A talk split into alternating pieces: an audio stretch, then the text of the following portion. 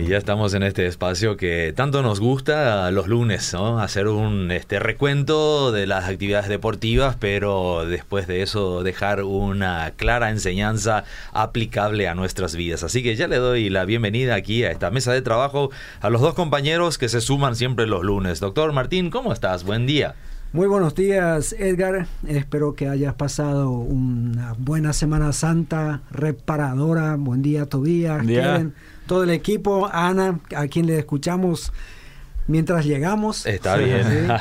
Eh, me voy a tomar con ella más adelante porque habló de la rutina y yo justo hoy tengo Y justo hoy traes el tema de rutina, sí, sí, sí. Pero vamos a ver si coincidimos en la ¿Sabes que en la Tierra los seguidores del ciclón están más felices ahora que los de... sí, verdad que sí. Pero en el cielo todos los que tenemos nuestros nombres escritos en el cielo estamos bien este fin de semana porque celebramos la victoria de nuestro Señor Jesucristo sobre el diablo y la muerte. Así es. Eso lo, llevamos bien en el corazón, ¿eh? Nadie nos puede sacar eso.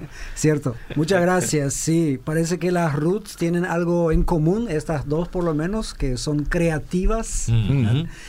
Eh, hace dos semanas empezamos a hablar de Ruth, una moabita que llegó de una forma poco convencional a meterse, bueno, a entrar en tierra de Israel, a sentarse en una aldea bien conocida por todos los lectores de la Biblia, que es Belén, porque estaba acompañando a su suegra en ambas viudas, la, suegra Noemí. Eh, el lunes pasado Tobías estuvo solo acá, muchas gracias Tobías por, por tomar el desafío siempre cuando otras actividades me impiden. Y hoy nosotros queremos seguir un poco con eso, pero ¿por qué lo llamo una rutina? Todos los deportistas tienen que vivir una rutina y a veces es aburrida la rutina. Cuando vos estás en un gimnasio y vos sabes toda esa lista, 30 veces esto, 40 veces aquello, 50 de, de esto y todo, bueno, tenés que hacer, tenés que hacer. Y esta mañana también eh, Ana nos dijo en uno de los puntos que hay que hacer para que el día sea bueno, no caer en la rutina. Y después, en algunos puntos más adelante, dijo tener una rutina, pero una buena. Exacto. Así que todos nosotros tenemos rutinas. Seguramente al, levantarnos a la mañana incluye el cepillarse los dientes, el preparar el mate y todas esas cosas. Ahora, las rutinas pueden ser aburridas, pero una vida vamos a llamarlo así, con una, con una rutina disciplinada, también puede tener resultados muy buenos. Y que te lo, que te lo diga Cristiano Ronaldo. Mm. Seguramente. ¿eh? Tiene una rutina por años ya, pero nosotros en el campo de fútbol vemos los resultados. El tema es ahora. Solamente vemos lo que produce en el campo de fútbol. Nosotros no vemos lo que hace durante la semana. Cierto. Ni él, ni Messi, y ellos Incluso hoy en día estamos acostumbrados a que ya ni siquiera tenemos que ver el partido entero, sino solamente el resumen del partido. Unos 10 minutos, las jugadas más importantes, los goles, y ya está.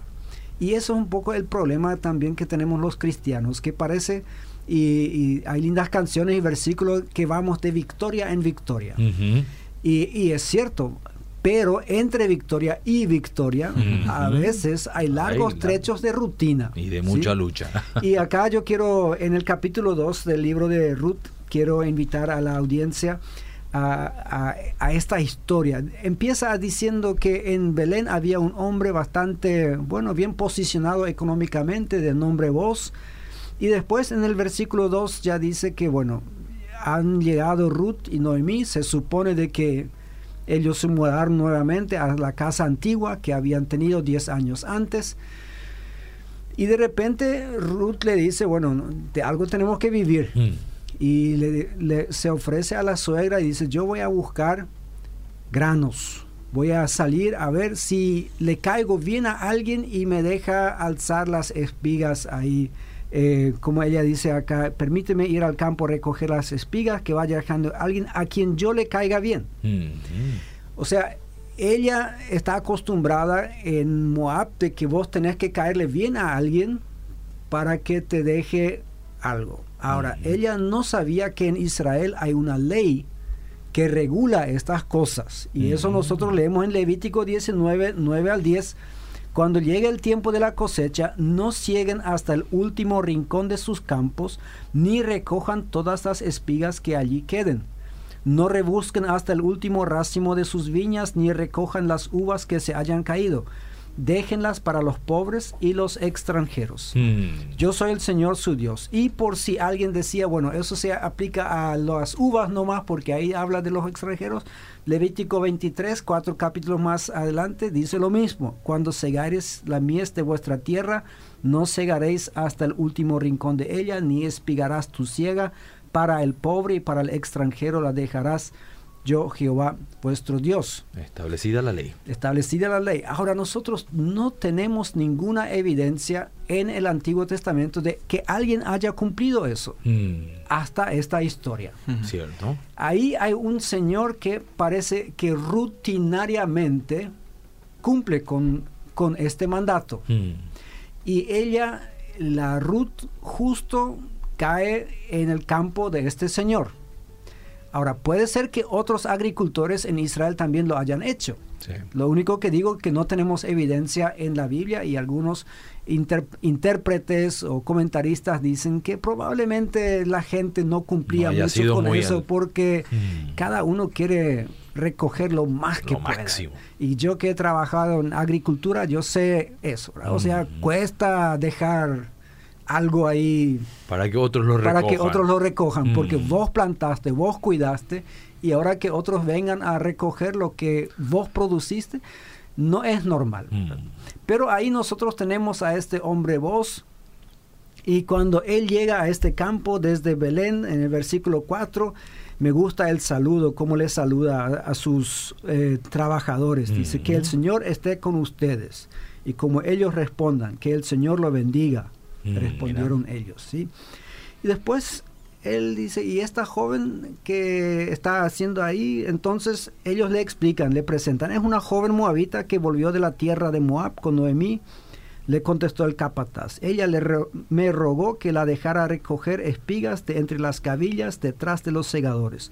No ha dejado de trabajar desde esta mañana que entró en el campo hasta ahora que ha venido a descansar un rato en el cobertizo. Hmm. Mujer muy trabajadora, dice, muy respetuosa, ella me pidió y yo le di permiso para que vaya atrás.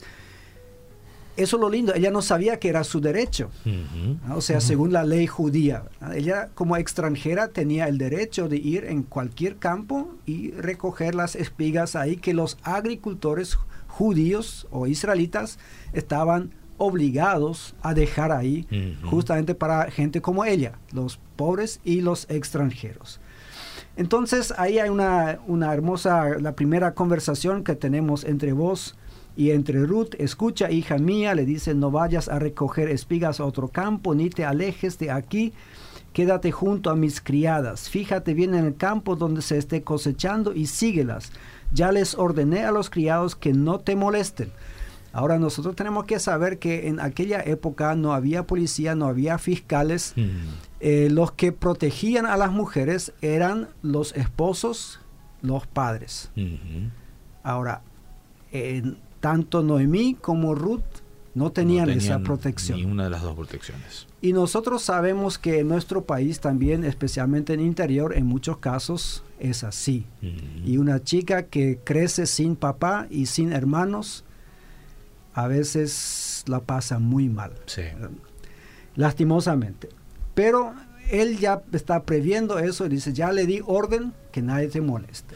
Y después vamos a ver que la misma suegra otra vez le, le, enfatiza eso, no te vayas a otro campo porque ahí no te van a molestar, porque en otros campos podría ser que te molesten. Entonces, Ahí después vos la invita incluso a almorzar, están almorzando juntos y después cuando ella vuelve al trabajo, él le dice a los eh, trabajadores, dice, em, en ningún momento vayan a decirle que eso no puede agarrar, incluso si de entre, a ver cómo es el término técnico ahí, em, cuando aun cuando saque espigas de las gavillas mismas, gavillas. Eso era, de lo que ya juntó. las espigas. Y a veces, o sea, se supone que los pobres extranjeros solamente agarren lo que se cayó o lo que sobró. Pero incluso si ella agarra de ahí, no la vayan a molestar, no le digan nada, dejen nomás.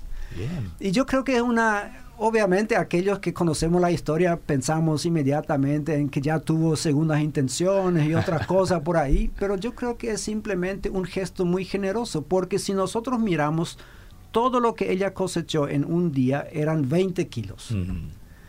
O sea, a una persona que tiene campos, 20 kilos realmente no es.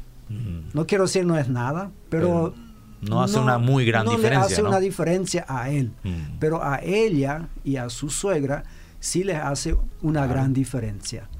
Entonces, em, llega la noche y como ahí ya hablamos de eso, ella está desgranando todo eso, lleva 20 kilos, una bolsa bien en casa, o sea, una mujer también con fortaleza, la suegra totalmente sorprendida, ¿de dónde conseguiste todo eso? Ah, yo me imagino que la suegra pasó el día sin haber comido bastante y esperaba llegar algo. Y no solamente trae esto, sino ella se guardó algo del almuerzo, lo que ella no comió, se guardó para compartir con la suegra. ¿sí? Impresionante esta mujer. Y después empieza a hablar y yo creo que ahí a Noemí empieza a empieza el plan que después le va a revelar en el capítulo 3, de lo que no vamos a hablar hoy. Pero Ruth todavía muy inocente en eso. ¿A qué quiero llegar con todo esto? La Biblia nos dice cómo vivir una vida cristiana y a veces esta rutina, ¿sí? Hacer las cosas bien, no, no porque en este momento mi pastor me está viendo, sino como una rutina. Mm. Alzar tu basura siempre, por ejemplo, ¿sí? Eh, respetar a otras personas siempre, no solamente cuando veo que, bueno, viene un hermano de visita en mi casa, entonces vamos a limpiar todo bien para que, este, no, eh, una rutina de hacer bien las cosas. De repente a uno le parece aburrido, quizás a uno, bueno, ¿de qué me sirve?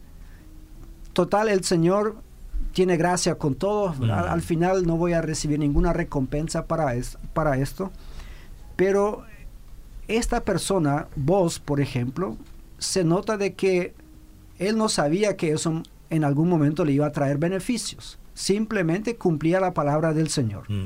Porque más o menos diríamos con Jesús, escrito está. ¿sí? Eso está escrito, entonces nosotros cumplimos con eso. Se notaba que por esa actitud generosa él no había empobrecido, sino le iba bien. Eso también vemos hoy en día que hay, todos conocemos empresarios que tratan de seguir al Señor, que han dedicado su vida al Señor, que también son generosos y no le falta nada. Hmm. Y a veces pensamos que si vamos a ser generosos con otra gente, a nosotros nos va a faltar. Hmm. Interesantemente, el Señor no, o sea, las cosas no funcionan así. Como alguien dijo, el Señor no se deja regalar nada. O sea, siempre él ve lo que estamos haciendo y nos recompensa. Pero no es que por eso es un eh, cajero automático. ah, bueno, yo quiero cosechar más, entonces le voy a dar a los pobres para que mi campo tenga produzca más eh, maní, sésamo o lo que sea. A lo que sí quiero irme es que nosotros, los que nos llamamos cristianos, y nos, que nos acostumbremos, que desarrollemos rutinas mm. de hacer el bien a otras personas, de tratar bien a, otras personas, que llegue a ser como nuestra segunda naturaleza, mm. que no tengamos que pensar, ah, bueno, hoy es un día especial, hoy es lunes, hoy yo me voy a portar bien, mm. hoy le voy a hacer algún bien a una persona, porque hoy le quiero honrar al Señor. No, que así como el cepillarse los dientes espero que para la mayoría haya llegado a ser rutina, eh, que así sea rutina también que nosotros pensemos en los pobres, que pensemos en otras personas, que también extranjeros hay en nuestro país. La semana pasada, por ejemplo, bueno, ¿dónde pasan los extranjeros este tiempo de Semana Santa? Mm. Todos nosotros vamos juntos con nuestras familias. Yo he vivido en el extranjero y yo sé que esos son semanas duras. Duras para el extranjero. Sí y que nosotros empecemos a pensar de esta manera y rutinariamente estemos haciendo el bien y a su tiempo, como dice la palabra, cosecharemos. Mm, ¿sí? Y de la cosecha que vos tuvo, vamos a leer más adelante, entonces, en uno de los próximos programas. Pero vale la pena, así como Cristiano Ronaldo también lo va a afirmar, vale la pena la rutina, porque tarde o temprano también trae sus resultados, trae sus frutos. Excelente, gracias por hacernos reflexionar en eso y será hasta el próximo lunes, señores. Muchas gracias. Seguimos.